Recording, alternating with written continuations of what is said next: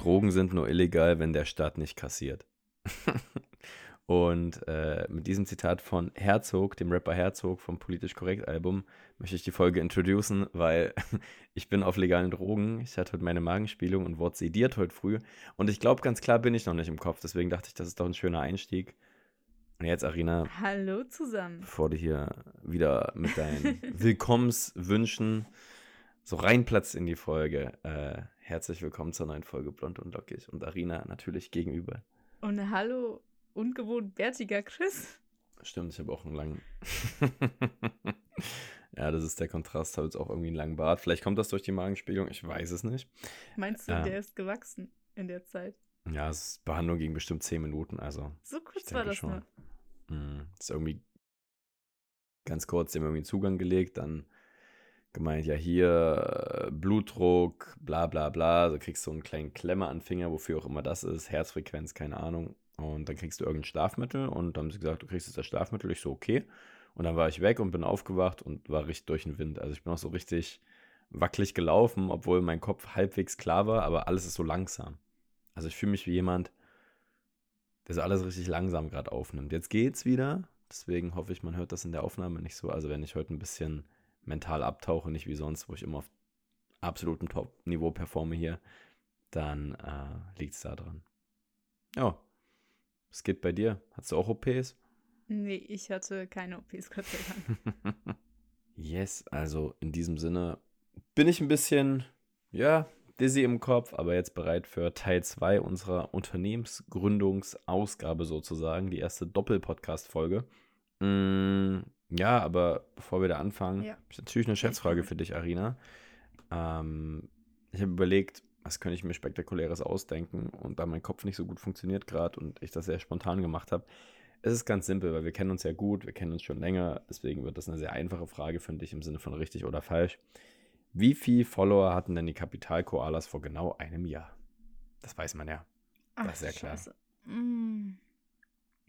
14.000? 14.000? Ja. Sag mal!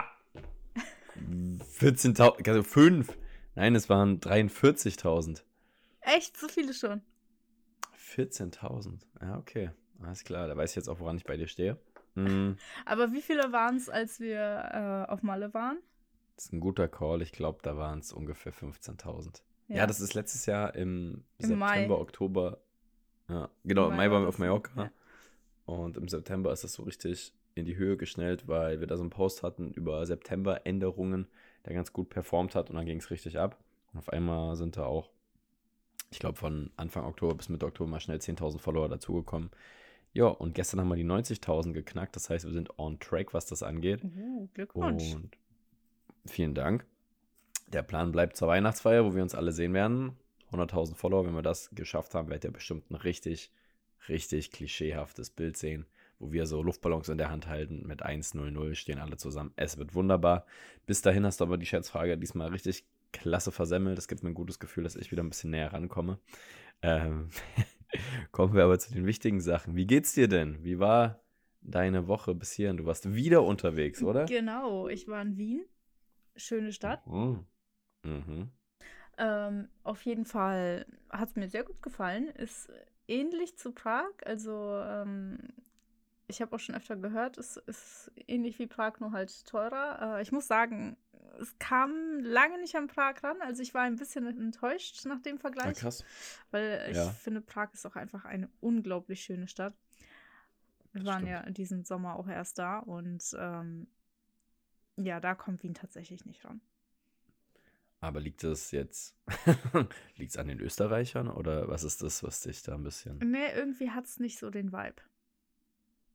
Ja, okay. Also es hat auch viele schöne Gebäude, so das äh, mag ich immer so gerne. Ich, ähm, ich bin so ein Architekturfan, vor allem wenn es so um alte Sachen geht. Deswegen liebe ich Park halt auch so. Da gehe ich durch die Stadt und schaue einfach nur nach links, oben, rechts, oben und denke auch, wow, ist das alles schön hier. Und in Wien war das jetzt nicht so. In Wien war auch alles irgendwie ein bisschen größer. Ähm, hm. Autofahren da war eine Katastrophe oder zumindest Parkplätze suchen. Ja, glaube ich. Also wir sind nicht mit dem Auto hingefahren, aber Freunde ähm, von uns wohnen da und ähm, das hat immer endlos lang gedauert, bis wir irgendwo einen Parkplatz gefunden haben. Äh, aber auch die Fahrt dahin, also von Emden aus kommt man da echt nicht so gut hin. Wir sind nach Köln gefahren und von Köln sind wir geflogen. Das war so mhm. die beste Alternative, die wir gefunden haben. Ansonsten wäre es halt zwölf Stunden Bahn gewesen. Aber insgesamt waren wir jetzt trotzdem gestern, also gestern Abend sind wir zurückgekommen, war, da waren wir trotzdem zehn Stunden unterwegs insgesamt. Boah, das klingt ganz schön weit weg dann für Wien. Ja. Man denkt immer, Wien ist so nah, aber. Das liegt aber gar nicht an Wien, sondern das liegt an Emden, weil Emden einfach am Arsch der Welt ist gefühlt. und an der Deutschen Bahn, die ja immer auch irgendwie Verspätungen hat und sonst was, weil wir eben mit der Bahn nach Köln gefahren sind. Ja. Aber ansonsten habe ich gar nicht so viel erlebt, weil wir nehmen ja auch erst jetzt eine Woche später auf. Das stimmt. Also von Emden bis nach West-Wien zu Raf Camora. Ähm, wie ist es so quasi? Du sagst ja im Vergleich Wien zu Prag, Prag auf jeden Fall die Nase vorne, aber wahrscheinlich auch mhm. geldtechnisch, oder? Ja, das Also Wien sowieso. ist doch schweineteuer. Ja, also auch äh, wenn du da irgendwie im DM waren wir drin, da kostet alles 1, 2 Euro mehr als hier. Krass. Aber warum, warum ist das so? Warum ist das teurer? Also gibt es da irgendeinen Grund für? Ich habe keine Ahnung. Vielleicht haben die einfach ein anderes Lohnniveau da auch. Ja, ist vielleicht noch aus der Kaiserzeit. Wegen Sissy und Franz. Okay. Ja, Wien. Äh, was soll ich erzählen? Ich, bei dir war es Wien, was nicht ganz so cool war dann anscheinend. Und bei mir war es die Magenspiegelung, die nicht ganz cool war. Ist auf jeden Fall eine umtriebige Woche, was das angeht. Aber was hast du bekommen? Weißt du das? Was meinst du? An, als Mittel? Also ein Mittel? Äh, keine Ahnung. Also es Die haben gesagt, es gibt eine Schlafspritze und das klang für mich so eher, als würde ich im Todestrakt sitzen. Das war aber dann wahrscheinlich keine Vollnarkose, also kein Propofol, was du bekommen hast. Nee, die haben immer von Sedierung gesprochen. Das scheint ja. so die kleine Schwester der Narkose zu sein. Mhm.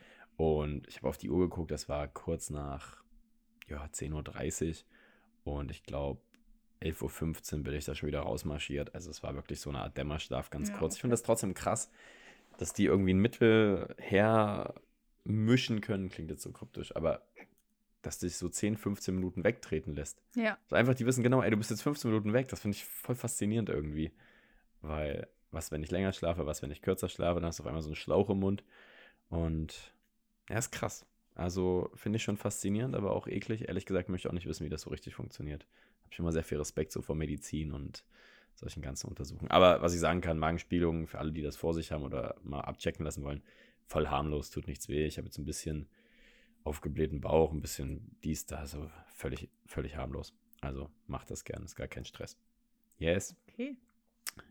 Ansonsten würde ich sagen, springen wir direkt mit einer dicken, fetten Arschbombe wie der zwölfjährige Junge im Freibad ins Thema rein. Mhm. Denn heute soll es ja um unseren zweiten Part gehen, Thema Unternehmensgründung. Und letzte Woche haben wir uns mit dem Thema ja, Grundlagen, Vorbereitung beschäftigt. Da ging es von Gewerbeanmeldung, Finanzamt und auch American Express Karten, die du wieder genutzt hast, habe ich gesehen, oder? Ja. ja ich saß schön in der Airport Lounge. Wie war das so? Oh, das ist richtig geil. Also, ähm, das war jetzt das erste Mal für mich. Ähm, hin eben in Köln. Da waren wir schon so, oh cool. Ähm, da war Buffet mit Essen, allen möglichen Getränken, auch alkoholische Getränke können, konnte man sich einfach bedienen. Ähm, und das mit dem Essen, das stand zum Beispiel vorher gar nicht in der App, deswegen ähm, wussten wir das gar nicht, aber war mega cool. Und äh, die Lounge in Wien, das war nochmal um einiges krasser. Also da war ein endlos riesiges Buffet, ähm, alles Mögliche an Getränken auch da, also dann auch aus verschiedenen Säulen, wo man sich selber da sowas rauszupfen konnte. Dann gab es da auch Krass. Duschen, dann konnte man da auch schlafen. Äh, also es war schon sehr cool. Das ist schon sehr geil. Alles wegen deiner Plastikkarte. Äh, die ist tatsächlich aus Metall, aber ja. Aha, wie das neue iPhone also. Keine Werbung an der Stelle. Ähm, ja, sehr cool. Dann bin ich mal gespannt, was du noch so erzählst. Und wir haben ja noch zwei, zweieinhalb, drei Punkte auf der Liste. Möchtest du noch mal kurz sagen, womit wir anfangen wollen und wie es dann weitergeht. Ja, also letztes Mal haben wir ja über die organisatorischen Sachen äh, gesprochen, die ganze Vorbereitung, was man da macht beim Gewerbeamt, ähm, was man an Förderungen eventuell machen könnte, wie es mit dem Finanzamt läuft und eben Konto und Kreditkarte. Und heute geht es dann um die Umsetzung und Beginn. Und da habe ich äh, als Punkte bei mir stehen äh, so ein bisschen die Arbeitsstruktur, also sowas wie ein Meilen Meilensteinplan und das Netzwerken zum Beispiel, finde ich, ist auch ein wichtiges Thema. Okay, dann würde ich sagen, gehen wir da einfach direkt rein ähm, in die Umsetzung, denn wir haben uns ja jetzt einen Plan gemacht, haben unser Unternehmen mit den getragenen Socken quasi soweit vorbereitet. Finanzamt weiß Bescheid, wir hinterziehen keine Steuern, alles super Sachen. Die American Express, Schwarz, Platinum, wie auch immer, ist auch schon da. Wir sind jetzt Unternehmerin. Perfekt. Wie fangen wir am besten an? Also wie sieht unser erster wirklicher Arbeitstag aus? Ja, das ist äh, in unserem Sockenbusiness äh, wahrscheinlich so, dass wir uns erstmal eine Plattform suchen, auf der wir verkaufen möchten oder selber eine erstellen. Ähm, also erstmal würde ich sagen, schreibt man sich einen groben Plan. Äh, wie ihr wisst, ich arbeite sehr gern mit To-Do-Listen und schreibe allgemein gerne Pläne.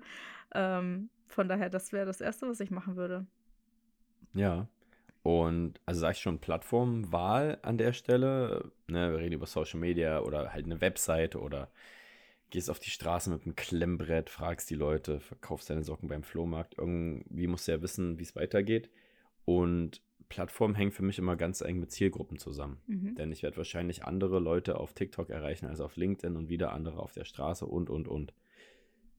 Was mir geholfen hat, ist eine Persona zu erstellen oder auch eine mhm. Buyer-Persona, je nachdem, wie man das nennen will. Hast du damit schon mal gearbeitet? Ja, das äh, habe ich im Bereich Social Media schon öfter gemacht, dass man da eben geguckt hat, äh, wer sind die Kunden oder die Personen, die wir eben ansprechen möchten, um dann eben ja, weiterzugehen und zu gucken, was interessiert diese Leute, wo sind diese Leute unterwegs, für welche Person sollte das Format wie aussehen.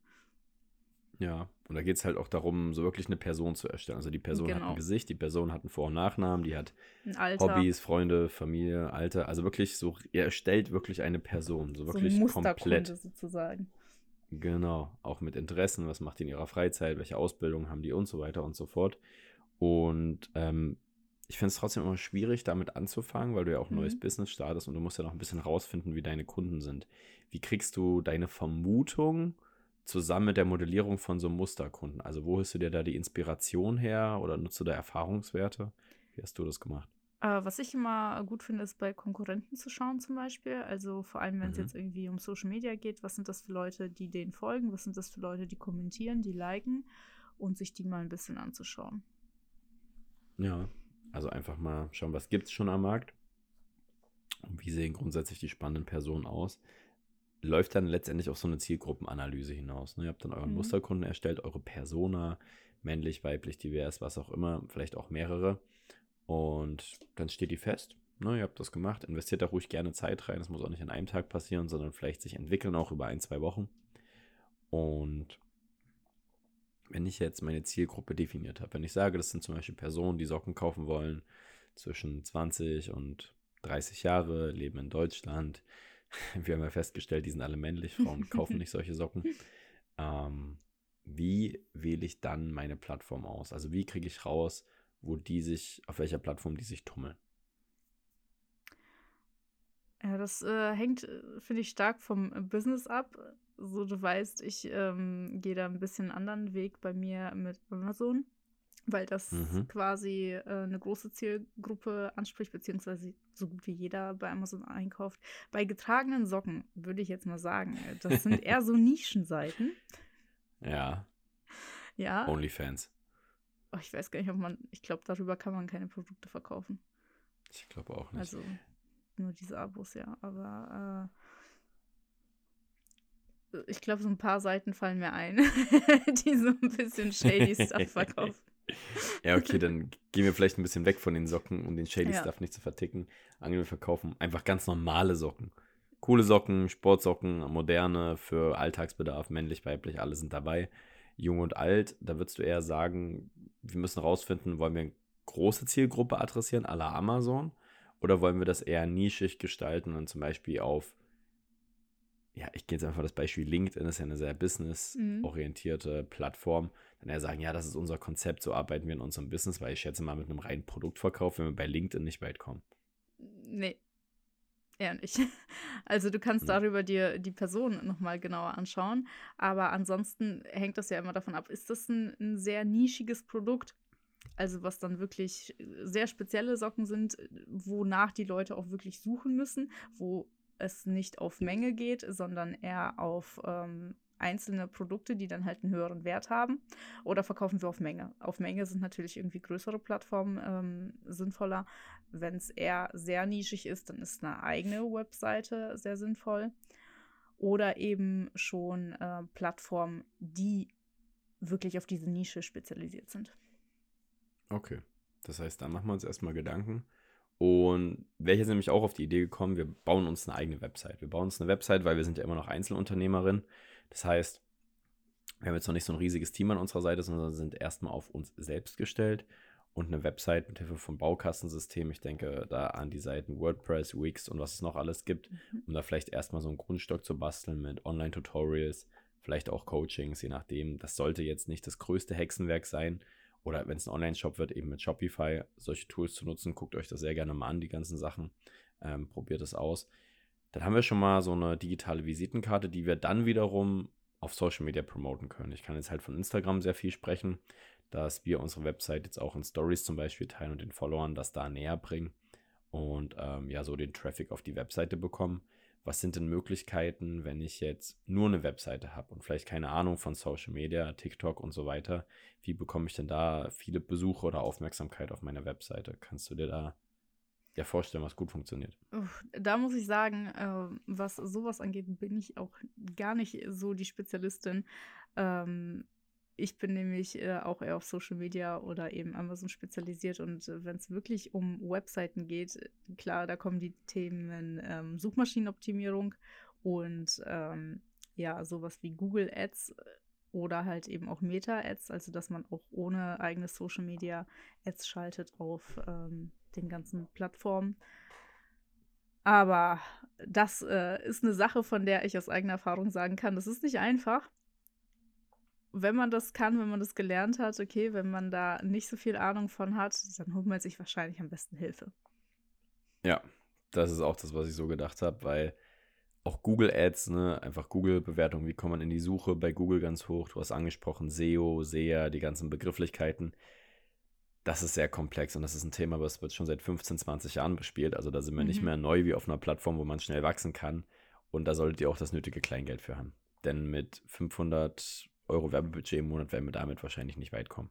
Außer ihr habt so ein nischiges Produkt, was sonst keiner sucht, aber das sind eher Sachen, wovon wir erstmal die Finger lassen würden und versucht dann vielleicht eher eure Social Media Plattform anhand eurer Buyer-Persona, die ihr erstellt habt, dann die Zielgruppe, die ihr daraus definiert, versuchen, ja, eine Plattform davon zu finden. Jüngere Leute, Videoformate natürlich dann eher Richtung TikTok, Instagram Reels.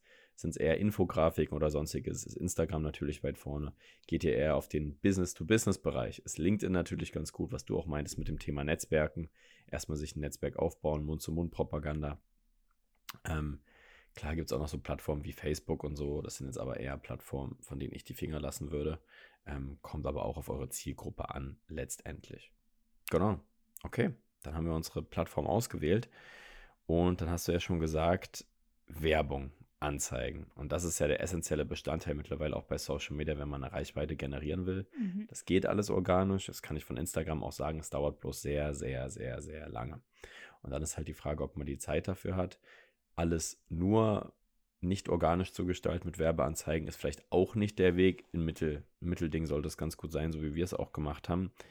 Wie machst du denn Werbung? Schaltest du konkrete Anzeigen für bestimmte Aktionen oder hebst du deinen Online-Shop quasi hervor, dass der irgendwo auftaucht? Ähm, wie ist da so deine Strategie?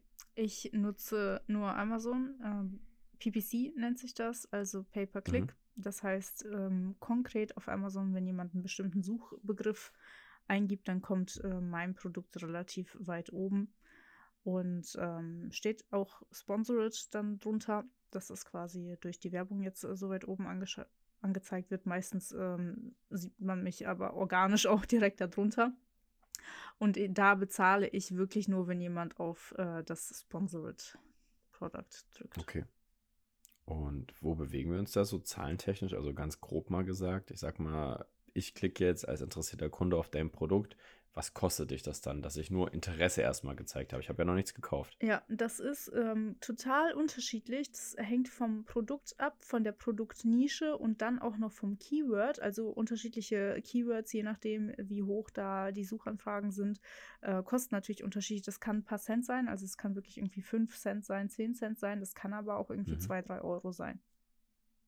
Okay, also da kann ich auch wahrscheinlich ein Werbebudget dann festlegen, genau. was insgesamt ausgegeben wird, dass ich dann nicht morgens aufwache und denke über Nacht, oh, ich habe jetzt irgendwie für 200 Klicks 2000 Euro bezahlt, weil ich nicht aufgepasst habe. Das kann man genau. da auch managen. Ja, du wählst ein Tagesbudget. Du kannst die Gebote auch selber setzen. Also Amazon ist so ziemlich kompliziert. Du kannst sagen, äh, du bietest ähm, 40 Cent pro Klick. Ähm, mhm. Und dann werden erstmal alle ausgespielt, die mehr bieten als du. Und wenn deren Tagesbudget aber aufgebraucht ist, dann werden halt die nächsten genommen. Und ähm, okay. das kannst du für Keywords machen, das kannst du für andere Produkte machen. Also wenn jemand auf die Seite, also sagen wir mal, du suchst einen Staubsauger, googelst äh, Staubsauger oder gibst es direkt bei Amazon ein, gehst auf ein Produkt und scrollst dann ein bisschen nach unten und dann kommt dieses andere haben sich auch angeschaut oder einfach nur so ein kleines Fenster, wo die anderen Produkte angezeigt werden. Ähm, sowas kannst du auch machen, also dass du nicht auf Keywords schaltest, sondern wirklich auf Konkurrenten oder mhm. auf, auf Komplementärprodukte, also ja, wenn du Staubsaugerbeutel verkaufst, dass du die auch auf Staubsauger schaltest sozusagen das äh, ist möglich, aber insgesamt ist PPC schon sehr, sehr umfangreich und äh, nicht so einfach jetzt so schnell zu erklären. Ja, ich merke das schon. Mhm. Das ist auf jeden Fall ein bisschen was anderes. Ich kenne es halt von den Meta-Ads, Instagram-Ads. Man kann halt eine Werbeanzeige direkt schalten. Ne? Also zum Beispiel, guckt jetzt auf unsere Webseite, tragt euch in das Formular ein, denn im Endeffekt geht es ja darum, ihr wollt Kunden gewinnen, die was kaufen, die eine Beratung machen, was auch immer und ähm, könnt damit direkt auf eure Website verlinken, die ihr ja schon gemacht habt, die sich dann dort eintragen. Dann kriegt ihr vielleicht die Mailadresse von denen, Telefonnummer, könnt euch bei denen melden. Oder es wird direkt ein Termin gebucht über so Tools wie Calendly, die äh, integriert werden können in eine Website und so weiter. Das ist der eine Weg.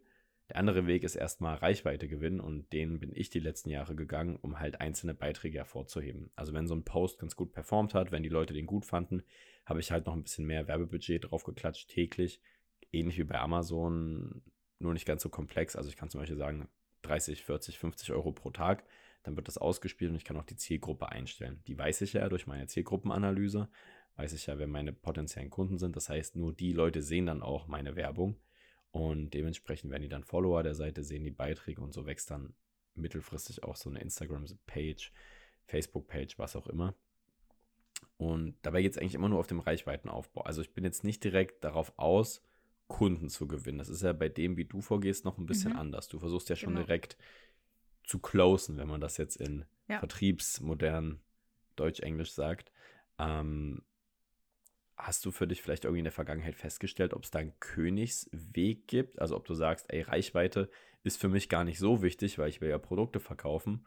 Oder dass du sagst, naja, so ein bisschen mehr Reichweite hätte mir vielleicht geholfen, auch organisch noch mehr Produkte ohne Ads zu verkaufen. Oder ist es genau der Weg, der jetzt optimal für dich funktioniert? Ja, was bei uns ja der Unterschied ist, ist, dass du ähm, eine Bindung, eine Beziehung zu deinen Kunden aufbaust, sozusagen, beziehungsweise die zu dir. Bei mir ist es mhm. so, ich habe gar keinen Kundenkontakt. Ich habe erst Kontakt mit den Leuten, wenn sie bereits Kunde geworden sind.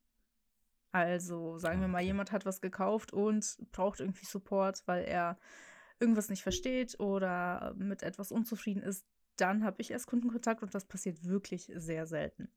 Und mhm. äh, natürlich ist mein Auftritt auch ein äh, Kundenkontakt, also so wie ich mein Produkt präsentiere, ähm, wie die Anzeige aussieht, wie die Bilder aussehen, wie die Texte geschrieben sind, ist auch ein Kontakt, aber kein direkter. Das heißt, ähm, Punkte, die für mich äh, wichtig sind, sind sowas wie die Conversion-Rate. Also ich schaue, ja.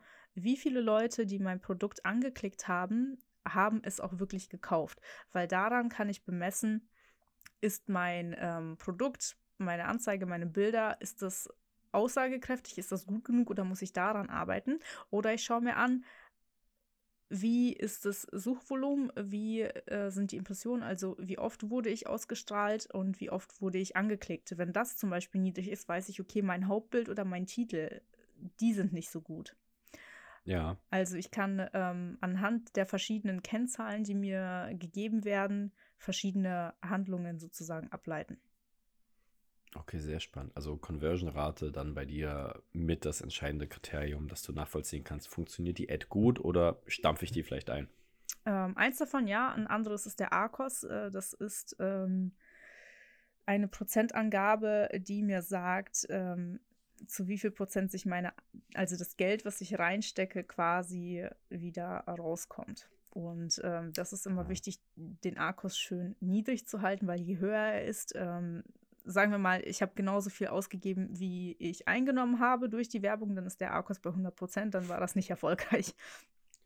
Okay, verstehe. Weil ich habe gerade an diesen Return of Investment gedacht, also diesen ROI-Wert und der ist natürlich, ja. je höher der ist, umso besser ist es. Deswegen ja. war ich gerade kurz verwirrt, aber ist quasi für jeden Euro, den ich investiert habe in Werbung, sind letztendlich so viel Einheiten heißt es ja bei uns, beziehungsweise Umsatz mhm. rausgekommen. Und wenn der halt hoch ist, umso besser. Dann ist der Euro effektiv genau, eingesetzt worden genau. bei dir. Gleichzeitig verkaufe ich ja aber auch organisch. Das heißt, Leute, die nicht unbedingt auf die Anzeige klicken, sondern einfach so auf mein Produkt, weil sie es sehen.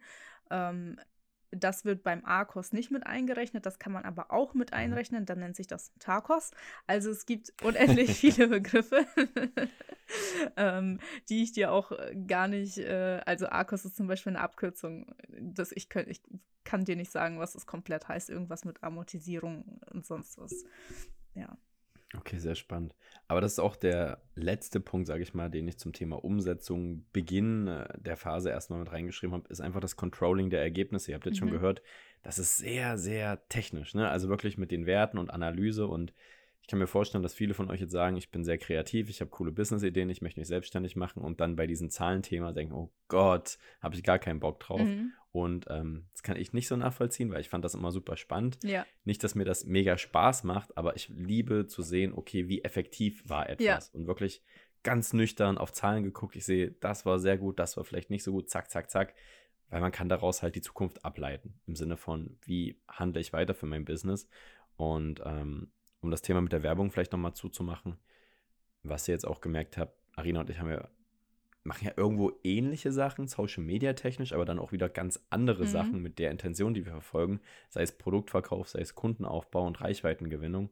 Und je nachdem, welches Unternehmen ihr gründen wollt, in welchem Bereich ihr tätig sein wollt, müsst ihr euch darüber erstmal klar werden. Denn wenn ihr rein Produkte verkaufen wollt und quasi Umsätze generieren, so wenig Klicks wie möglich, so viel Umsatz wie möglich, ne? möglichst effizient das Ganze und euch ist im Endeffekt egal, wer das kauft, Hauptsache ihr setzt was ab, dann ja, macht es vielleicht noch mehr Sinn, auf die Zahlen und Werte zu gucken, wie setze ich wirklich jeden Cent effizient ein und wie kann ich das immer weiter steigern.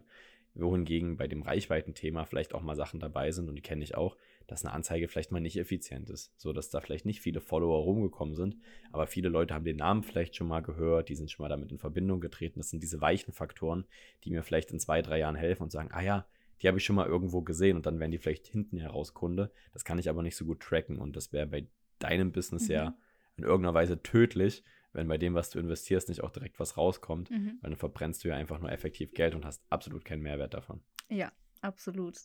Was ich äh, finde zu dem Thema mit dem, äh, wie spannend man das findet, ich habe bei mir das Gefühl, das gibt mir immer wieder so einen kleinen Kick, wenn ich sehe, ich habe mich verbessert. Ja. Also die Zahlen ja. sehen besser aus. Das ist so ein kleiner Dopaminausstoß.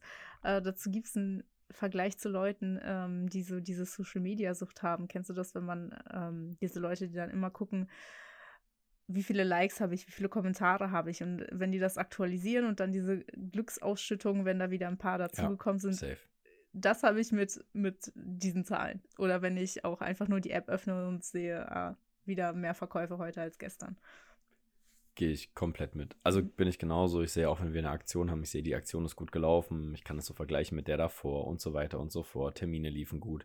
Ich sehe irgendwie, der Post bringt 1000, 2000 Follower dazu. Die Werbung läuft. Diese ganzen Sachen, da habe ich auch diesen Dopaminausstoß und da würde ich mich auch gar nicht rausnehmen mit dieser Social Media Sucht irgendwo, weil gerade am Anfang, wir haben ja gesagt, vor einem Jahr waren es noch irgendwie 40.000 und einen Monat davor waren es irgendwie 30.000. Wenn dann auf einmal 10.000 Leute dazukommen in kürzester Zeit, ähm, dann guckt man schon, dann guckt man ja. stündlich drauf und denkt sich, oh krass, wieder ja. Leute. Und man guckt sich auch manchmal so die Profile an. Also, wenn ihr jetzt zuhört und wir uns nicht kennen, habe ich eure Profile vielleicht auch schon mal gesehen, weil ich denke, ah cool, die Person ist neu, die interessiert sich jetzt für das, was wir machen. Und dann ist man stolz drauf, glücklich. Das nimmt so ein bisschen ab mit der Zeit. Also jetzt, wenn es ein paar mehr Leute sind, dann juckt mich das nicht mehr so doll, aber ich erwische mich trotzdem dabei. mhm. immer noch mal zu gucken. Jetzt sind es aber eher die Zahlen, die die Öffentlichkeit nicht sieht, auf die ich da mehr Wert lege, so wie bei dir auch, mhm. Um mal zu schauen, ob der Plan aufgeht. Aber ja, ähm, letzter Gedanke vielleicht auch noch dazu ist nochmal das Thema Influencer. Denn mhm. da könnte ich mir wiederum vorstellen, dass Influencer-Kampagnen sowohl für Reichweitenaufbau sinnvoll sein können, aber vielleicht auch um die ja, Abschlussquote, die Verkaufszahlen nach oben zu treiben. Hast du damit schon mal Erfahrung gemacht oder ist das noch ein Thema, wo du sagst, traue ich mich nicht ran? Ich habe ein paar Erfahrungen äh, gemacht mit Mikroinfluencern, die waren nicht wirklich so gut, muss ich sagen. Ähm, mhm vor allem, weil das auch am Anfang so oft auf Vertrauensbasis äh, lief. Also das war nur so, hey, hier, ihr könnt ein paar kostenlose Produkte haben und ihr macht dafür ein bisschen Werbung. Also es waren Leute, die echt nicht sehr viel hatten.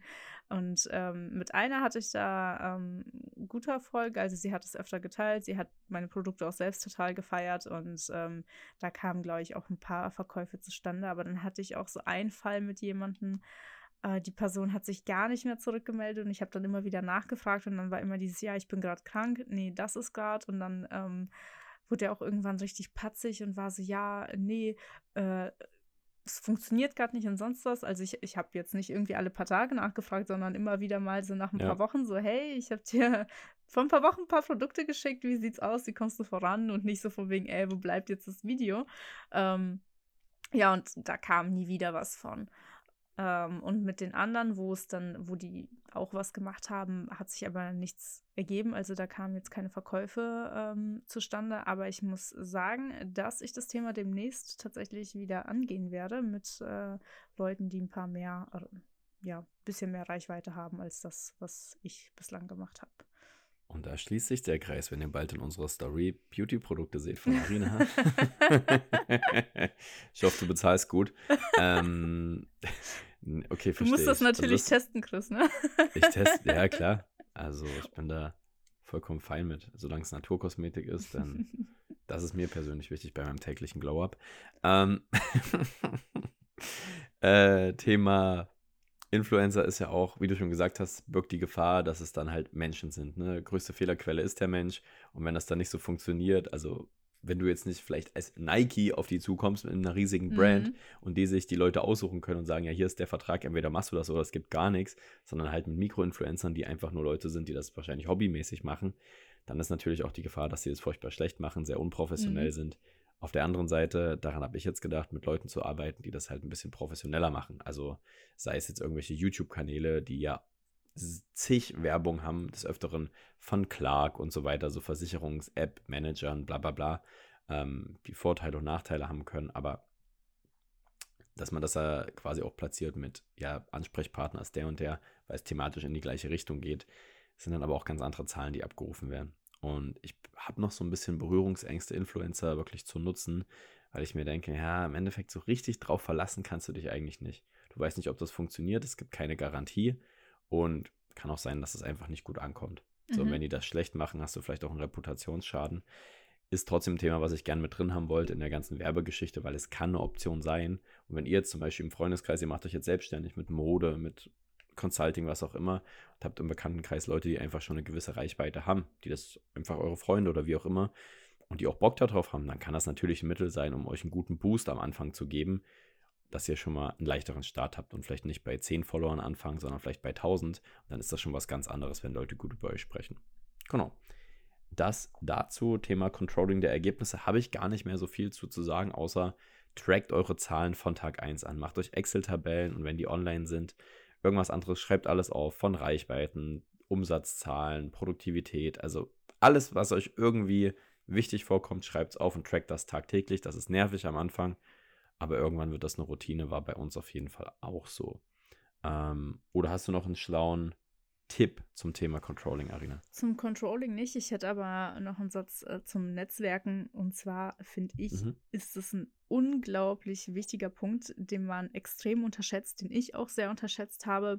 Vor allem im E-Commerce, weil du da denkst, ja, ich mache doch hier mein eigenes Ding, ich habe doch die Leute, äh, wo ich es produzieren lasse, ich habe das, ich habe das was gibt es da noch Wichtigeres? Aber ich habe halt wirklich gelernt, wenn du mit äh, Leuten aus der Branche sprichst oder aus ähnlichen Branchen, da kommt immer irgendwas zustande von wegen, ah ja, ich kenne da wen, der hat was ähnliches gemacht und der hat das gemacht und da dies gemacht, das hat gut funktioniert. Ich kenne da wen, der dir helfen könnte. Ich kenne da wen, der das macht und das kann. Und das bringt einen unglaublich voran. Das hat es mich auch durch Leute, die ich kennengelernt habe, die mir andere Leute empfohlen haben. Und das hat mir sehr geholfen und damit hätte ich am Anfang nicht gerechnet. Und äh, von daher auf jeden Fall Netzwerken ein absolut wichtiger Punkt, muss ich sagen. Kleiner Freundschaftstest zwischen uns beiden. Was denkst du, wie ich zum Thema Netzwerken stehe? also, der Branche nach, in der du bist, müsstest du das gut können. das war nicht die Frage. äh, ja, ich glaube, du meinst auf das andere Thema Netzwerk. Ähm, da waren wir beide, glaube ich, eher so, nee. Also du meinst dieses, dieses im, im eigenen privaten Netzwerk nach Kunden suchen. Ja, genau. Ja. Ähm, ja, also ganz grundsätzlich, ich liebe diesen Kundenkontakt, also mit allen Kunden und Kunden, das ist das, was mir Spaß macht. Weil manchmal denkt man sich auch vorm Termin, ja, ich muss noch das Konzept vorbereiten, das und das ausarbeiten, da nochmal mit einer Gesellschaft telefonieren, bla bla bla. Aber wenn ich dann wirklich mit den Leuten rede und sagen kann, ey, wir können da helfen, wir können hier ein bisschen sparen, wir können hier dein Ziel erreichen, es macht immer Bock. Mhm. So unterm Strich, wenn man dann in der Beratung ist, macht es immer Bock. Und Thema Netzwerken im Sinne von geht ja auch, ja, ne, bist jetzt gerade neu eingestiegen bei Versicherer XY, liest dir direkt ein fettes Auto, kaufst dir einen Anzug, denkst du bist der Größte, quatscht deine ganzen Freunde an, sagst dann dem Kunden, ja, gib mal noch zehn Telefonnummern, wo ich mich da ranhängen kann. Das finde ich so abscheulich, das geht mir so auf den Sack. Mhm. Ähm, und dann halt nicht dieses Lockerlassen, so, ne? Wenn dann jemand sagt, so, ey, wenn es dich interessiert, komm gern vorbei, cool, und mittlerweile habe ich auch mit vielen Leuten aus meinem Umfeld gesprochen, weil die halt auch sehen, dass man das langfristig macht, da sehen, da steckt was dahinter und vielleicht auch nicht ganz so arbeitet wie vielleicht andere. Dann ist es auch was ganz anderes, wenn Leute auf dich zukommen, wenn du mit denen ganz normal redest. Aber dieses Penetrante, dass dann wirklich Leute auch sagen, ja, das war ein cooler Typ, aber dann ist er irgendwie falsch abgebogen und seitdem haben wir keinen Kontakt mehr. Äh, einfach nur, weil du dich wie ein Arschloch benimmst. Das liegt bei mir immer ganz nah mit dem Netzwerken zusammen. Mhm. Aber ich glaube, das, was du eher meinst, ist das mit vielen Leuten sprechen, sich mit vielen genau. Leuten austauschen. Genau, das, das sind in unseren ja. Branchen, glaube ich, einfach äh, unterschiedlich definierte Begriffe. Ja, glaube ich auch. Und ähm, trotzdem gehe ich nicht gerne auf Events. ich gehe nicht gerne auf Events. Ich habe nicht so Bock, mich oft mit Leuten auszutauschen, obwohl es trotzdem immer was bringt. Also ja. jedes Mal, wenn ich mit Leuten rede, die erfolgreicher sind oder das schon länger machen, je nachdem, wie man das definiert. Man nimmt immer was mit. Und es kann auch nicht schaden, weil irgendwann hast du mal einen Kunden, eine Kundin, einen Freund, der irgendwie ein Problem an der Stelle hat. Da sagst du, ja, ich habe mal hier mit der oder dem gesprochen, melde dich mal bei denen. Und jeder tut jedem anderen mal einen Gefallen, man weiß nie, wofür das gut ist. Das ist dann einfach so eine Geschäftsebene. So mhm. wie das bei Freunden halt im privaten Bereich ist, hat man das auch auf der Geschäftsebene. Und das ist auch eine ganz große Empfehlung, die ich euch geben kann, wie Sarina schon sagt tauscht euch aus, weil wo lasse ich meine Sachen produzieren, wenn ihr was produzieren lassen wollt? Was sind marktübliche Preise in der Branche? Wie arbeitet meine Konkurrenz? Das gehört ja auch alles zur Umsetzung und auch zum Beginn. Äh, manche Sachen kann man nicht vorbereiten, da müsst ihr Erfahrung machen. Aber da jemand an der Seite zu haben oder einen Ansprechpartner, das ist, glaube ich, relativ wichtig, um nicht auf die Schnauze zu fliegen und viel Geld zu verbrennen. Genau. Yes. Thema Umsetzung beginnen. Haken mhm. dran, Fragezeichen? Ja, würde ich sagen. Womit machen wir denn dann weiter? Was haben wir hier denn?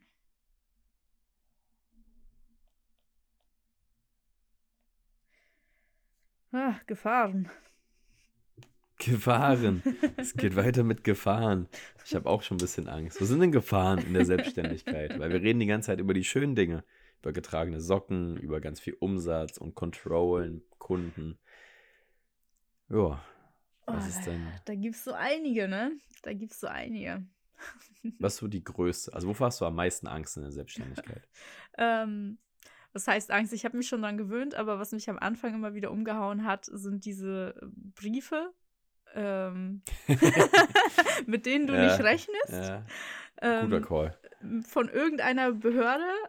Äh, ja, unter anderem das Finanzamt, aber auch diverse andere Behörden, von denen man noch nie was gehört hat, die dir dann sagen, ja. hey, äh, wir brauchen was von dir oder du brauchst was von uns und dann gib mal Geld, das. ja. Ja, genau. Eigentlich übersetzt steht das in diesen Briefen, ja. Und ähm, ich weiß noch zum Beispiel bei mir am Anfang war es, dass ich mal irgendwie Post bekommen habe von der Noventiz oder es war nicht die Noventiz, es, es ging auf jeden Fall um Verpackungsmüll, dass ich das bei mhm. einer Behörde anmelden muss, wie viel Verpackungsmüll ich produziere oder durch mein ja. Unternehmen produziert wird und darauf muss ich dann Gebühren zahlen. Ähm, und dann konnte ich mir irgendwie aus drei, vier Unternehmen eins aussuchen, an die ich jetzt jährlich immer melde, wie viel Müll ich schätze in diesem Jahr zu produzieren. Und die schicken mir dann eine Rechnung und die bezahle ich dann. Wie das gemessen wird, wo das gemessen wird, ich habe absolut gar keine Ahnung. Ich zahle einfach Geld. ja, ist ja richtig so, weil, aber du hast es schon gesagt, ich habe gerade in meinem Kopf so diese Highschool-Szene gehabt, wie du irgendwie an einen Spind gehst, dann kommt jemand von hinten, knallt so deine Spindtür zu und sagt, wo ist das Geld? Wo ist mein Geld? Wo ja. ist das Mittagsgeld? Gib mal her. Und das sind diese Briefe für mich. Ja. Weil das ist genauso wie wenn du gerade umziehst und total im Stress bist und noch so viel organisieren musst und dann steht schon die GZ vor der Tür.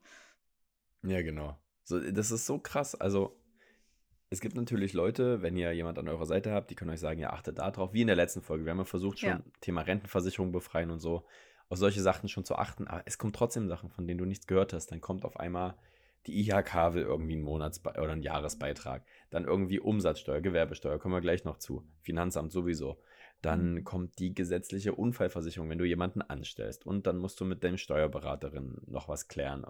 Meta will irgendwas von dir. Dann, es ist so krass, es kommt immer irgendeine Post, dann Krankenkassen noch für Angestellte, Mitarbeiter oder sonstiges. Also eigentlich musst du dich um alles kümmern. Und ich kann mir vorstellen, dass da Leute auch dran zerschellen, weil wenn ihr ein Problem habt, Briefe zu öffnen, wenn ihr oh, ja. eher so Abteilung seid, ich lege die erstmal hin, ich kümmere mich da später drum. Ich glaube, das kann ganz fett auf die Füße fallen, weil ich bin eher Abteilung, wenn ein Brief kommt, ich mache den direkt auf, ja, wenn es eine Rechnung ist. Ich muss die ja eh zahlen. So, ich zahle, ich überweise es sofort. Also ich lasse alles stehen und liegen, mache den Brief auf, überweise, das ist mir scheißegal, weil ich komme eh nicht drum rum. Außer es ist jetzt irgendein Quatsch, ne? Aber ich kümmere mich sofort drum. Und das ist so ein wichtiger Tipp, den ich mit auf die Reise geben kann. Lasst nicht irgendwelche Briefe ungeöffnet liegen. Das fällt euch immer auf die Füße. Dann gibt es eine mhm. Mahnung, dann habt ihr da noch mehr Gebühren oder irgendeine Behörde oder ein Amt kommt auf euch zu. Kennst du, ah. kennst du äh, die Serie Eine schrecklich nette Familie? Ich, die, die Bandys ja, ich hab's, also, El Bundy hieß Genau, El da. Das ist der von Modern Family jetzt, der Großvater, ne? Ja, und diese Eröffnungsszene da, das Intro von der Serie da, kommt er doch auch irgendwie von der Arbeit nach Hause und dann kommen alle nacheinander an, seine, äh, sein Sohn, seine Tochter, sogar der Hund und er steckt jedem immer nur so einen Schein irgendwo hin, dann auch noch seine Frau. So, so fühlt man sich. so, so ungefähr, das stimmt. Das ist wirklich unangenehm, wobei es ja auch klar ist, man muss sich darüber bloß im Klaren sein. Aber gerade in der Anfangszeit würde ich das abfacken. Redet man nicht ja. um den heißen Brei rum. Ja. Die ersten ein, zwei, drei Jahre wird immer wieder was kommen. Irgendwann pendelt sich das ein. Ich weiß jetzt, dass ich eine Jahresabrechnung von der IHK bekomme. Ich weiß, womit ich mit solchen Sachen umgebe, dass ich das gleich weiterschicke an zum Beispiel Steuerberater oder vielleicht hat man eine Assistenzkraft oder irgendwas. Ne? Also das pendelt sich ein, aber am Anfang kann das ja überfordernd wirken. Deswegen unbedingt nochmal aus der letzten Folge die ganzen Punkte berücksichtigen, dass ihr so gut wie möglich auf das alles vorbereitet seid und auch Zeit habt, auf solche Sachen zu reagieren.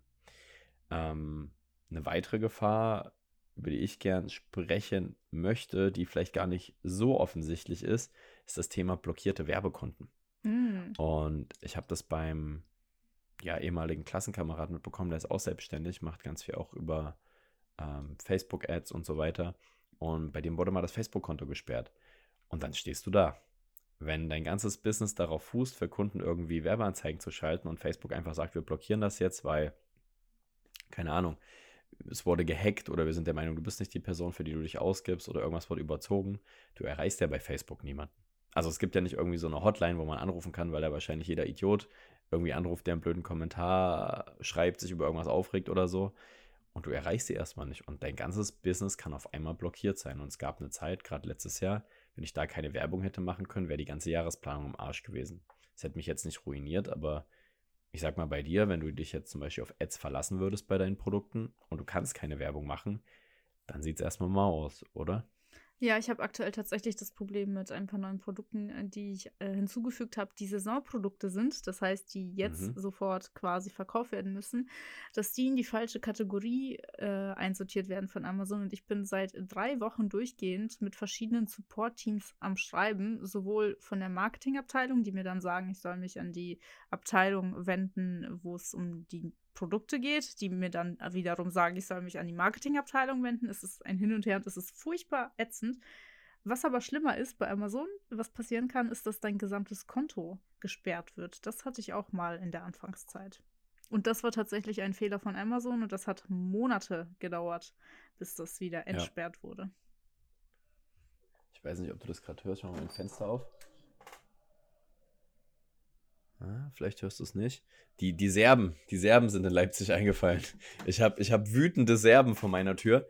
Ähm, Was? Warum? Die ist halt irgendwie Champions League und da spielt irgendwie Leipzig gegen Roter Stern Belgrad und die Serben sind jetzt anscheinend gerade hier in der Stadt. Ich habe es bloß durchs Zufenster gehört. Oh ja, ich habe es auch Das gehört. sind auf jeden Fall stabile Jungs. das so ein bisschen auflockern der blockierten Werbekonten bei Amazon. Ja, aber was wir damit einfach sagen wollen, das kann ein Tag ausreichen. Irgendein ja. fadenscheiniger Grund und dann schreibt ihr erstmal Mails mit irgendwelchen KI-Bots. Und es ja. ist nicht so, dass ihr da einen Ansprechpartner habt, der einfach anrufen könnt, die regeln das Problem für euch. Bereitet euch auf sowas vor. Im Sinne von, habt zumindest einen Plan B für ein, zwei Wochen, dass ihr irgendwie da vielleicht was anderes machen könnt. Macht Content, äh, telefoniert irgendwie Bestandskunden ab, macht irgendwie Backoffice-Arbeit, weil wenn ihr komplett darauf angewiesen seid und absolut arbeitsunfähig, wenn sowas passiert, habt ihr ein großes Problem, weil das kann und wird passieren. Ähm, Gerade am Anfang ist es ärgerlich, aber später auch, wenn da mehrere 10, 20, 30, 40.000 Euro monatlich dran hängen, ist es auch nicht so schön. Und ähm, ja, wenn ihr natürlich jemand habt bei Meta, Amazon oder so, dann haltet euch die Person warm. Kann auf jeden Fall nicht schaden. Mhm. Genau. Andere Gefahr ist das Thema, ja, ich sag mal, bei mir jetzt das Thema Ausfallquote. Mhm. Also Termine, die wir machen, die einfach nicht stattfinden, Kunden, die nicht zuverlässig sind, keine Abschlüsse bedeutet kein Umsatz für uns. Ähm, wir werden ja auch nicht nach Zeit bezahlt, sondern wirklich nach Kunden und Betreuung. Bei dir ist es ja wahrscheinlich eher das Thema keine Bestellung und Retouren auch in irgendeiner Form. Genau. Wie gehst du denn damit um? Ähm, ja, bei Amazon oder allgemein im E-Commerce, wenn man Produkte verkauft, würde ich sowieso empfehlen, dass man erst auf Vollzeit sozusagen darauf umstellt, wenn man einen konstanten Umsatz hat. Also wenn man ja. weiß, okay, ich verkaufe immer so viel übers Jahr konstant monatlich, meinetwegen auch wachsend, äh, das wäre natürlich der Idealfall, aber ich bin nie unter dem Umsatz, weil damit kann man dann planen. Wo ich äh, dann eher Gefahren sehe, ist, wenn du ähm, ein neues Produkt launcht und damit einen bestimmten Umsatz planst und das nicht so läuft, mhm. wie du geplant hast. Also wenn ein Plan schief geht, auf Deutsch gesagt. Genau, sozusagen. Das heißt, Strategie bei dir ist auch erstmal, wenn man jetzt am Anfang steht, das Unternehmen die Selbstständigkeit konstant zu gestalten und jetzt nicht irgendwie ja. den Breakout-Monat zu haben, sondern eher, ich sag mal, deine 1000, 2000, 3000, je nachdem, was du brauchst, Euro monatlich brutto damit Umsatz zu schreiben dass du vielleicht erstmal die Kosten decken kannst und vielleicht einen kleinen Gewinn hast, jeden Monat und nicht nur genau, genau. 10 von 12. Also ist natürlich super, wenn du direkt äh, von Anfang an in einen äh, krassen Monat startest und alles ähm, los bist und gar kein Inventar mehr hast und nachbestellen musst direkt. Ähm, Wichtiger ist aber, dass du das konstant halten kannst. Es gibt ja auch Saisonprodukte, mhm. da hast du das eben nur irgendwie im Sommer oder nur im Winter oder was weiß ich, ganz unterschiedlich, nur zu Ostern oder Muttertag oder sonst was. Da gibt es ja alles Mögliche und damit kann man aber eben schlecht planen. Und da kann ja. auch einfach mal ein Jahr später zum Muttertag ein Konkurrent auftauchen, der äh, dich irgendwie überrumpelt, was deinen Umsatz wieder in den Keller sinken lässt. Und bei einem konstanten, gleichbleibenden Umsatz äh, hast du das besser im Überblick. Also da kannst du sehen, ah, das war jetzt ein bisschen weniger als letzten Monat, ist da was passiert, ist da ein Konkurrent aufgetaucht habe ich irgendwelche schlechten Bewertungen bekommen oder sonst was und da kannst du gegen anarbeiten. Ist da dein Tipp quasi oder was wäre dein Tipp zu sagen, ich habe jetzt einen konstanten Umsatz, ne, ich habe die Basis, das Fundament bei mir geschaffen, gehe ich dann mit solchen speziellen Aktionen wie zum Beispiel beim Muttertag, saisonale Produkte, sehr ins Risiko, also bestelle ich da eine große Menge und hoffe, dass mein Plan funktioniert? Oder bist du auch eher die Abteilung, ich probiere das mal, aber auch in einem gewissen Rahmen. Wenn ich dann halt gleich ausverkauft bin, sage ich mir im Nachhinein lieber, ach Mist, hätte ich noch mal ein bisschen mehr geholt, so, dann hätte ich noch mehr Umsatz schrauben können. Aber lieber das, als wenn ich zu viel bestelle und dann irgendwie auf den Restbeständen rumsitze. Mhm. Also generell ist ähm, in meiner Branche ist das Thema Hoffnung so klein wie möglich zu halten und eher mhm. versuchen zu kalkulieren auf ähm, Basis von Echtzeitdaten und Daten aus der Vergangenheit, ähm, Konkurrenzanalyse, Analyse der Produkte, des Kaufverhaltens, ähm, alles Mögliche kannst du da analysieren. Du kannst dir von allen möglichen Sachen Zahlen holen und auf Basis dieser kannst du ungefähr berechnen, was es bei dir sein soll, wo es bei dir hingehen soll. Und bei einem ähm, Saisonprodukt würde ich erstmal kleiner anfangen und dann im nächsten Jahr mehr nachholen. Weil zur Not hast du, äh, wenn du zu viel geholt hast, hast du erstmal Geld reingesteckt, was du nicht wieder rausbekommen hast in der Saison. Plus du hast die ganze Ware noch irgendwo auf Lager ähm, liegen. Das heißt, die macht dir das ganze Jahr über noch mehr Kosten, die du sonst nicht hättest. Und wenn du out of stock ja. gegangen bist, dann kannst du sagen, super, nächstes Jahr bestelle ich mehr. Generell mit Saisonprodukten ist das dann ja so ein Ding, dann hast du ja wahrscheinlich in jeder Saison irgendein Saisonprodukt, das du anbietest. Und da erstmal mit einem starten, und sich dann erweitern. Generell aber, wenn man Produkte hat, als auch in meinem Coaching, wird eher von Saisonprodukten abgeraten, sondern eher zu Sachen, die konstant verkauft werden, mhm. die das ganze Jahr über ähm, verkauft werden. Und da würde ich sagen, macht es erstmal nebenbei, macht es so lange nebenbei, bis es läuft bis ihr am besten auch mehrere Produkte habt, die laufen, weil es kann auch immer mal sein, dass irgendwie ein Produkt, ähm, vor allem bei Amazon, dass Amazon da einfach ein Amazon Basic draus macht und es selber anbietet und euch wegsperrt. das kann auch immer wieder mal vorkommen. Das ist auch sehr krass, ja. Ja, das ist auch hart assi. Ähm, aber ja, in dem Fall hättet ihr dann äh, die Arschkarte. Ja, also größte Gefahr in dem ganzen Zusammenhang ist, dass man sich übernimmt, auf Deutsch gesagt. Ja, dass, dass, man, dass man sich überschätzt, seinen Umsatz überschätzt. Ja. Das äh, sollte man vermeiden. Das ist schon mal super, ähm, dass du das sagst, weil gerade dieses Nebenbei anfangen. Ich habe, also du hast ja neben dem Studium angefangen, ja. du hast quasi auch mal deine Basis erstmal geschaffen, dass du eine Ausbildung hast. Und sei es jetzt egal, ob ihr jetzt studiert, Schule, Ausbildung, beruflich macht, ist ja egal.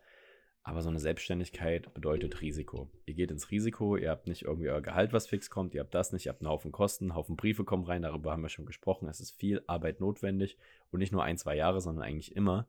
Das heißt, in dieses Risiko müsst ihr so viel Sicherheit wie möglich reinbekommen. Mhm. Denn es wird immer ein Risiko bleiben, ganz logisch, aber wenn ihr halt diese ganzen Sachen, die Arina gesagt hat, ausschließt, weil ihr euch eben gut vorbereitet habt, weil ihr an Gefahren denkt und nicht denkt, ich habe eine super Idee, das wird ja auf jeden Fall durch die Decke gehen und dann auf einmal dasteht, wenn und euch wundert, oh, hat ja gar nicht geklappt, warum denn nicht? So, das kann man halt alles minimieren. Und das ist auch das, was ich meinte, bei mir jetzt mit Ausfallquoten oder halt einfach kein Umsatz schreiben. In erster Linie geht es erstmal darum, zum Beispiel den Account bei uns aufzubauen. Es ging immer darum, den Account aufzubauen. Und ich sage es auch jedes Mal, ich habe 2020 damit angefangen. Das erste Jahr habe ich gar nichts verdient. Also ich meine wirklich so gar nichts, habe noch ähm, so eine Art Praktikumsgehalt, um mich über Wasser zu halten, wusste aber genau, das erste Mal dann Anfang 2021, wenn wir richtig auf Kundenakquise gehen, wenn ich das Skillset dafür habe, wenn der Account auch das ausstrahlt, was wir ausstrahlen wollen, dann kann das funktionieren. Habe aber in der Zeit dann, als es funktioniert hat, der erste Monat mir nicht gleich irgendwie ein Auto gekauft oder eine fette Wohnung oder so. Ich bin hier immer noch in meiner WG, wie auch vor fünf Jahren, um die Kosten möglichst gering zu halten, bis die Basis steht. Und langsam kommt man dahin, dass man sagt, okay, sind ein paar Follower da, die Aktionen kommen konstant, die Aktionen laufen konstant, man gewinnt Kunden, die Kunden sind zufrieden, die empfehlen das neuen Kunden. Also es entwickelt sich so langsam so ein Netzwerk, wie wir gerade gesagt haben, so ein mhm. kleines Spinnennetz, auf das man fällt. Man fällt sanft runter, wenn man fällt. Und wenn jetzt Ian morgen mein Instagram-Account wegstrikt, dann wäre das sehr schlimm. Aber ich wüsste trotzdem, okay, wir haben eine Basis. Und von dieser Basis ausgehend kann man sich auch eher mal ins Risiko wagen. Heißt, vielleicht mal eine Influencer-Kampagne machen, vielleicht mal ein bisschen mehr in Werbung investieren, vielleicht auch mal sagen, ey, ich arbeite die Woche nur vier Tage und nicht fünf. Halt solche Geschichten, um da auch wieder ein bisschen kreativer sich ausleben zu können, wie es dann, dann weitergeht. Aber das Schlimmste ist, wenn ihr euch überschätzt. Und wenn ihr zu sehr ins Risiko geht, weil das geht meistens schief. Und auch da noch eine kleine Anekdote. Ein anderer Schulfreund von mir, ich merke gerade aus meiner alten Klasse, sind sehr viele Leute selbstständig geworden. Ähm, die haben auch ein Unternehmen gegründet. Und das ging richtig gut in Corona-Zeiten. Ähm, ging um so einen Ausweis, ob man geimpft ist für ältere Herrschaften, die eben kein Smartphone hatten wegen der App. Und das lief auch richtig gut. Die sind Skyrocket-mäßig durch die Decke gegangen, Haufen Umsatz geschraubt. Oh, ich glaube, nice. dann 50, 60 Leute waren dann da, auch angestellt. Ja, und dann kam eben zweite Pandemie, ne? Nach dem Sommer ging die Welle nicht wieder los, so, und dann waren alle geimpft und dann war das nicht mehr so gefragt. Mhm. So, und sind in Anführungszeichen da auch ins Risiko gegangen, weil sie dachten, es geht so weiter und mussten jetzt halt komplett umdisponieren, das halt ein bisschen anders aufstellen. ähm, auch mit vielen Apotheken zusammen, soweit ich das überblicken kann. Ich bin da auch nicht im Detail drin. Das scheint jetzt wieder ganz gut zu funktionieren, aber von zwei, drei Leuten auf 60, 70 hoch bis hin jetzt wieder zu fünf, sechs Leuten. Mhm. Das ist dann halt so diese Schwankung und diese machen mir ehrlich gesagt Angst. Das ist die größte Gefahr, die ich sehe, dass da eben keine Konstanz reinkommt. Und ohne Konstanz ist das auch ein sehr stressiger Job, egal in welchem Bereich. Absolut, ja. Yes. Um, ähm, eine Gefahr habe ich mir noch aufgeschrieben. Hast du auch noch eine?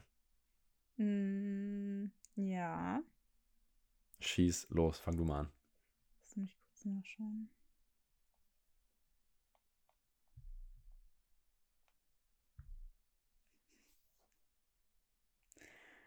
Was ich eher so als ähm, Tipp da habe, ist sich eben auch einen Geldbetrag als Puffer anzusparen. Am mhm. besten einen, der immer wächst. Also man sagt, man legt immer 10% des Umsatzes irgendwie ähm, beiseite auf ein Extrakonto für eben Ausgaben, mit denen man nicht gerechnet hat, weil da wieder irgendeine Behörde ankommt und die Hand aufhält. Ja. Das ist ein sehr guter Call. Ähm, können wir vielleicht gleich nochmal beim dreieinhalbten Punkt Thema Steuern, wollen wir ja zum Abschluss nochmal besprechen, drauf kommen. Ähm, ich habe auch den Punkt, kein Spaß. Eine mhm. große Gefahr ist, dass es einfach keinen Spaß macht. Du hast vielleicht eine Idee, dein Herzensprojekt, du machst das dann und merkst auf halbem Weg, ja, irgendwie so ist es dann doch nicht das, was ich mir vorgestellt habe. Du siehst die Realität, die Idee war cool, ne? aber irgendwie hast vielleicht ähm, selbstständig gemacht als Fußballtrainer, übelst Spaß gemacht, dir vorstellt, Talente zu fördern, was weiß ich. Merkst dann so irgendwie nach zwei, drei Jahren, ey, das ist es nicht. Dann auch einfach den Stecker zu ziehen und zu sagen, ey, ich quäle mich da jetzt nicht durch. Leute, mhm. wenn es das nicht ist, wenn es euch keinen Spaß macht, dann wird das früher oder später scheitern. Denn Selbstständigkeit, in welcher Form auch immer, sollte ein Herzensprojekt sein. Und ihr solltet auch kreativ dabei sein, immer wieder neue Energie da reinstecken können. Positive Energie, positiven Stress, das gehört einfach dazu. Und wenn das nicht ist, dann macht was anderes. Dann schult nochmal um, habt keine Angst davor. ist genau wie im Job. Wenn euch euer Job nicht glücklich macht, dann wechselt den halt nochmal. Das klingt immer so leicht dahergesagt, aber eigentlich ist es auch so. Ähm, mittlerweile gibt es so viele Angebote. Ausbildungsstellen sind komplett unbesetzt. In Unternehmen wird gewechselt. Durchschnittlich sind Arbeitnehmende irgendwie drei bis vier Jahre im Job, dann wechseln sie wieder. Also das ist gängiger denn je. Ähm, ja, das nur noch als letzte Gefahr, beziehungsweise auch Empfehlung, das zu vermeiden. Und dann würde ich sagen, quatschen wir nochmal kurz über Steuern. Denn ich habe es ja vorhin schon angeteasert, als Selbstständige reden wir über Umsatzsteuer, Einkommensteuer, Gewerbesteuer plus X. Mhm. Das ist eine ganze Menge. Und ich bin ehrlich, ich hatte am Anfang gar keinen Dunst davon und ich hatte immer schon Respekt vor Steuern, auch vom Finanzamt. Haben wir in der letzten Folge auch schon mal gehört. Stellt euch gut mit denen. Ja. Ähm, und da vielleicht der erste Tipp, den Arina gerade schon auf Rücklagen gemeint hat für unerwartete Ausgaben. Ja von allem, was reinkommt, lege ich mal mindestens 30 Prozent auf die Seite. Also das, was ich verdiene, ist ja brutto und davon 30 Prozent gehen blind auf die Seite. Wenn ich einen Spitzensteuersatz habe, bin ich bei 42 Prozent. Ergo reicht das noch nicht. Könnt ihr euch jetzt aber auch denken, ja, okay, dann bin ich vielleicht noch nicht beim Spitzensteuersatz. Beziehungsweise habe ich auch sehr viele Kosten, die dagegen gerechnet werden. Ne? Von Technik, wenn ich mir irgendwie einen Laptop hole, bis hin zu Werbekosten bei Meta und so weiter und so fort. Personalkosten und so weiter. Das heißt, 30 Prozent gehen trotzdem immer auf ein separates Konto, wovon dann auch die Steuern bezahlt werden. Quartalsweise am Anfang eurer Selbstständigkeit wird das aber auch erstmal jährlich sein. Und ja, das als Tipp Nummer eins. Genau. Hast du denn da noch ein Ansatzpunkt, was das Thema Geld zur Seite legen angeht oder andere Sachen zum Thema Steuern, die dir spontan einfallen, weil es ist ja natürlich dein Thema. andere Sachen, äh, das ist ja auf jeden Fall der richtige Steuerberater. Generell mhm. würde ich euch empfehlen, euch einen Steuerberater zu holen, wenn ihr selbstständig seid. Das Ganze kann nämlich sehr, sehr kompliziert werden und wenn ihr eben auch eine Buchhaltung machen sollt, ähm, müsst, da Könnt ihr das selber machen? Es ist halt die Frage, wie aufwendig das bei euch ist. Da gibt es äh, unterschiedliche Tools, zum Beispiel irgendwie Safdesk oder LexOffice, die ihr dafür ja. nutzen könnt. Ich lasse die Buchhaltung von meinem Steuerberater machen. Ich habe sie komplett abgegeben ähm, und bin immer wieder aufs Neue überrascht darüber, wie teuer das doch ist. Ich habe zwischendurch auch meinen Steuerberater gewechselt, weil ich mit dem ersten Steuerberater, den ich hatte, oder der äh, Kanzlei gar nicht glücklich war. Und das ist ein extrem hoher Kostenpunkt, äh, den ich zum Beispiel komplett unterschätzt habe, weil es irgendwie am Ende immer mehr kostet, als man am Anfang dachte. Also auch wenn ihr am Anfang was unterschreibt, wo es heißt, jetzt halt monatlich das und dann kommt noch das hinzu. Ja. Es wird am Ende mehr. Es wird am Ende trotzdem mehr, weil da immer etwas kommt, womit ihr nicht gerechnet habt. Äh, oder wenn ihr mal eine Frage hattet, eine Beratung gebraucht habt, sonstige Sachen. Es wird teuer. Gleichzeitig kann euch ein guter Steuerberater aber auch extrem viel Geld sparen. Holt euch unbedingt einen Steuerberater. ja. Also, das ist auch das, was ich sagen kann. Äh, meine Beraterin nimmt mir so viel Arbeit ab, weil ich, es ist halt nicht mein Fachgebiet. Und ja. Steuerrecht ist so komplex und weit. Ihr, auch Gesetzesänderungen, die kommen, so ihr werdet das nicht alles auf dem Schirm haben. Als Student, Studentin könnt ihr das bestimmt auch am Anfang noch machen, das ist nicht so komplex, aber wenn es dann wirklich mit drei, vier verschiedenen Steuerarten geht, verschiedene Steuererklärungen, wenn ihr da Bock drauf habt, wenn ihr euch vielleicht damit auskennt, dann könnt ihr das natürlich machen, aber wenn ihr nicht aus dem Fachbereich kommt, holt euch da Hilfe. Das Geld ist wirklich sehr gut investiert. Das sind jetzt wirklich Erfahrungswerte, die Arina und ich zusammen gesammelt haben. Ja. Ähm, das ist einfach so. Holt euch ruhig gern zwei, drei Angebote ein, weil manche sind unnötig teuer. Das ist natürlich auch richtig. Manche arbeiten scheiße, wie der ehemalige von Arina. Aber ähm, das ist auch ein sensibles Thema. Aber trotzdem, das ist einfach super wichtig. Ich würde auch sagen, holt euch nicht einfach nur Angebote, sondern geht zu jemandem, wo ihr jemanden kennt. Also da Thema Netzwerk ja. sehr wichtig. Sucht euch nicht einfach irgendeine Kanzlei im Internet und äh, geht dann dahin. Klar, könnt ihr Glück haben, aber es ist schwierig, vor allem, weil die Ausbildung zum Steuerberater ist eine staatliche.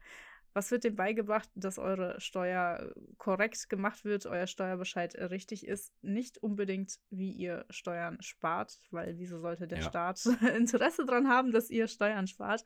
Von daher achtet darauf, äh, dass das ein Steuerberater ist, der wirklich engagiert ist, der sich, ähm, der für das Thema brennt, der sich selber da weiterbildet und am besten auch ähm, ja, Leute aus eurem Fachgebiet, die auch bei dem sind oder Erfahrung mit dem gemacht haben, euch den auch empfehlen können. Ihr braucht so einen windigen Hund, der so Schachzüge kennt und Grauzonen. Ja. das sind so die ein, besten. So, so ein bisschen zwielichtig, aber immer noch alles legal. Dann habt ihr den besten gefunden. Ja. Kennst du Better Call Saul? Ja.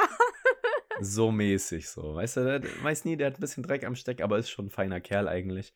Und ähm, ja, in die Richtung. Ich habe zum Beispiel auch meine Steuerberaterin über Empfehlung bekommen bei Leuten, die in genau der gleichen Branche arbeiten wie ich die wissen einfach, was sie tun, die haben selber schon Erfahrungswerte damit und das erspart ganz viel Erklärungsarbeit, weil im Zweifel wissen die gar nicht, was ihr tut. Und wenn ihr irgendwie als Influencer auftreten wollt, erzählt ihnen dann irgendwas von TikTok-Einnahmen über irgendwelche Rosen, die da über den Screen geschmissen werden, mhm. dann sagen die auch erstmal, äh, ja, wir tragen das mal hier ein. So, die haben ja dann auch keine Ahnung davon ja. im Zweifel. Und das bringt ja keinem was. Nee, Steuerberater wichtig. Und ein ganz spezifischer Hinweis noch von meiner Seite zum Thema Umsatzsteuer, wenn es jetzt um Facebook, Instagram-Ads geht. Vielleicht ist das bei TikTok auch so, denn ich habe bei den ersten Abrechnungen festgestellt, dass ja eigentlich Umsatzsteuer ähm, gezahlt wird auf diese Ads. Also wenn ich 100 Euro Werbung mache auf Instagram, dachte ich ja, okay, da ist die Umsatzsteuer schon mit drin. Steht aber auf jeder Abrechnung, müsst ihr mal gucken, die ihr dann von Meta bekommt.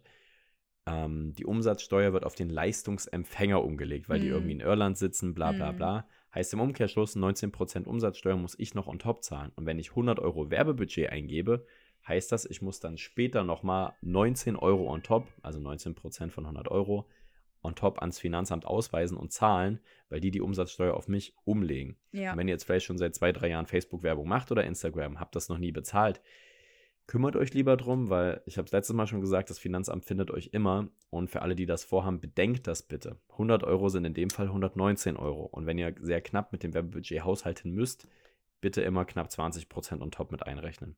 Ähm, weil sonst kann das auch eine sehr große Gefahr sein.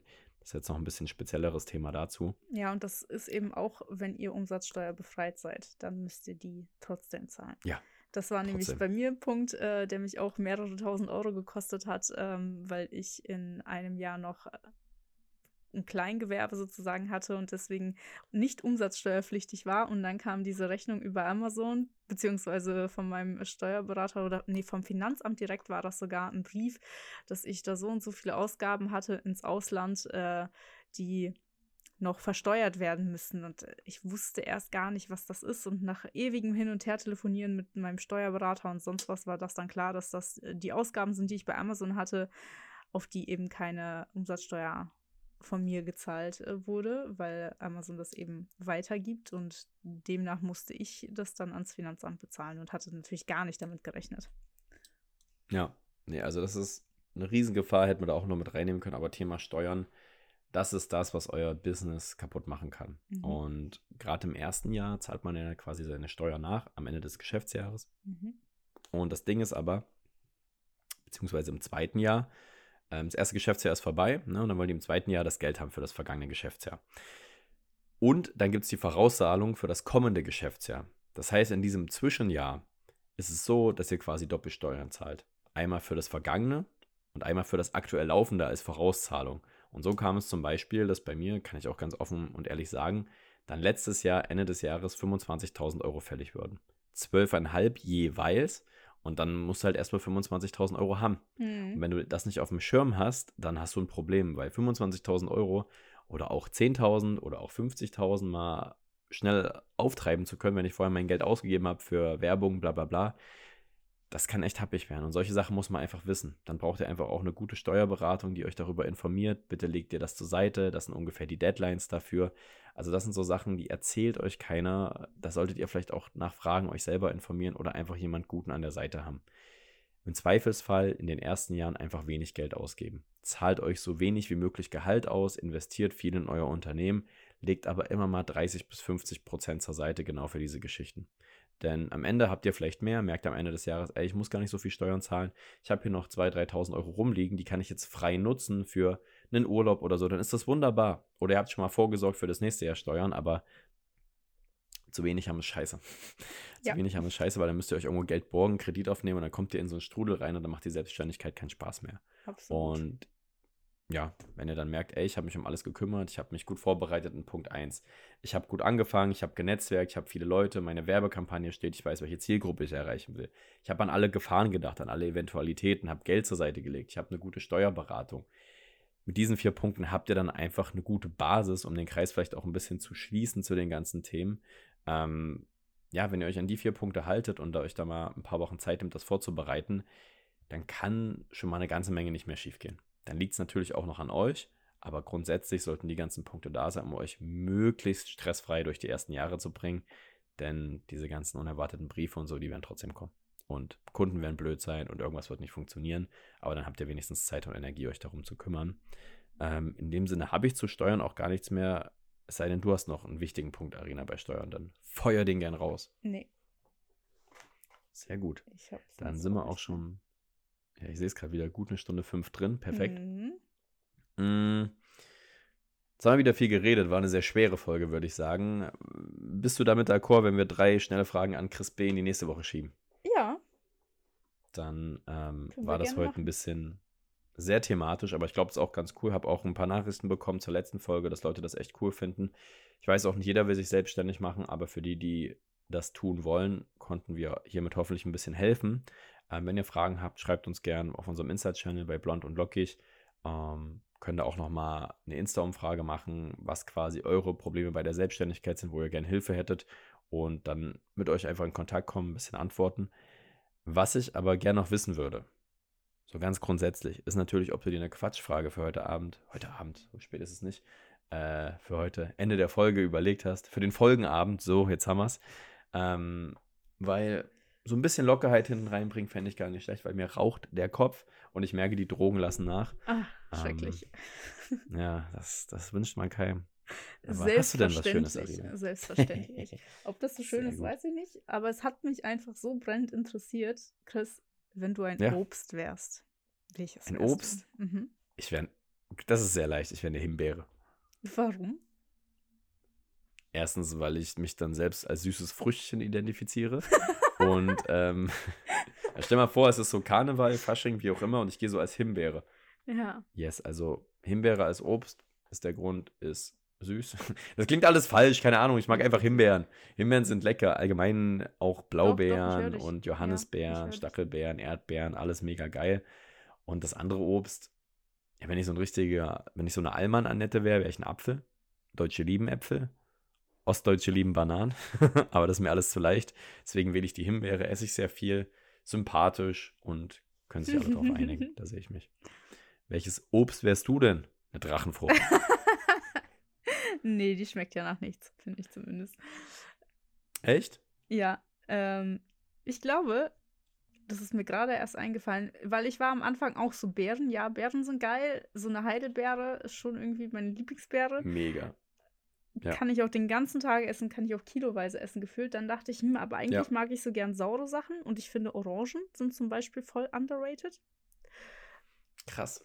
Weil ich habe nie so, dass ich denke, boah, voll geil, irgendwie Bock auf eine Orange oder sonst was. Aber wenn man die erstmal riecht, Wenn die dann isst, ja, ja, dann ist es richtig ja, geil. okay. Aber ich glaube, ich wäre eine Ananas. Ananas. Ja. Harte Schale, weicher Kern. Ja, weil Ananas finde ich auch ziemlich underrated, wenn es eine gute Ananas ist. Man hat hier äh, oft auch so welche, die irgendwie gefühlt nach gar nichts schmecken.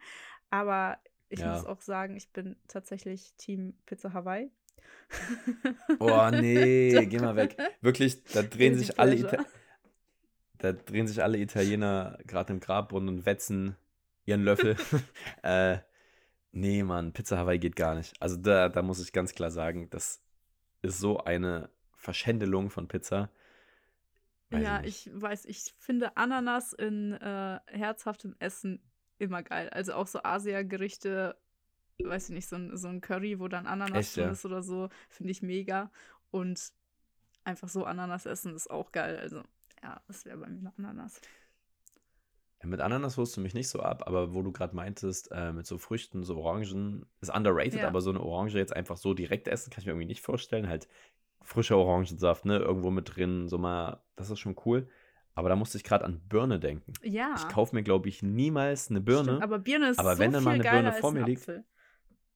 Wirklich, Birne ist richtig geil. Vor allem, wenn die so, magst du die eher so bissfest oder so sehr weich? Oh, kennst du diese Nashi-Birnen, heißen die, glaube ich, diese runden? Die ja, sind richtig ja, geil. Ja, kenne ich, kenne Ja. ich. Ja, ich. Ja, ich bin eher Team ganz weich, weil die ganz süß sind, so ein bisschen sämig. Oh, das ist richtig geil. Ja. Aber das holt man sich nie. Aber wenn es vor mir stimmt. liegt, kann ich das verspeisen wie ein Behinderter.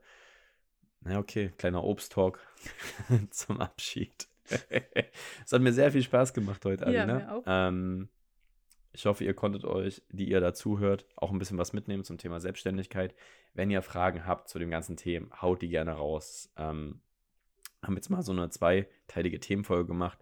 Nächstes Mal geht es dann wieder weiter mit ein paar Fragen.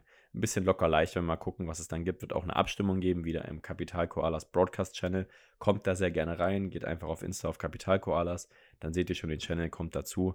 Da frage ich immer ja, die neuesten Themen ab, die wir besprechen sollen. Und in diesem Sinne, ähm, ja, gibt es gar nicht mehr viel zu sagen von meiner Seite. Ich würde dir natürlich, liebe Arena, die letzten Worte überlassen und sag schon mal Ciao mit V, Tschö mit Ö und Tschüsseldorf. Ja, da ich meine Special-Frage an Chris schon gestellt habe, gibt es von mir auch gar nicht mehr viel zu sagen. Natürlich, wie immer, bewertet uns, lasst uns ein Like da, ein Follow, schreibt uns gerne, wenn ihr irgendwelche Wünsche habt. Und ansonsten hören wir uns wieder in zwei Wochen. Tschüss. Grüße.